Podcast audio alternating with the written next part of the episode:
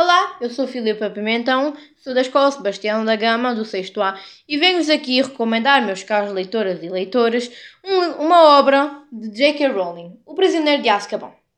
Agora, para vos atiçar o apetite, vou ler-vos aqui um enxertezinho do livro.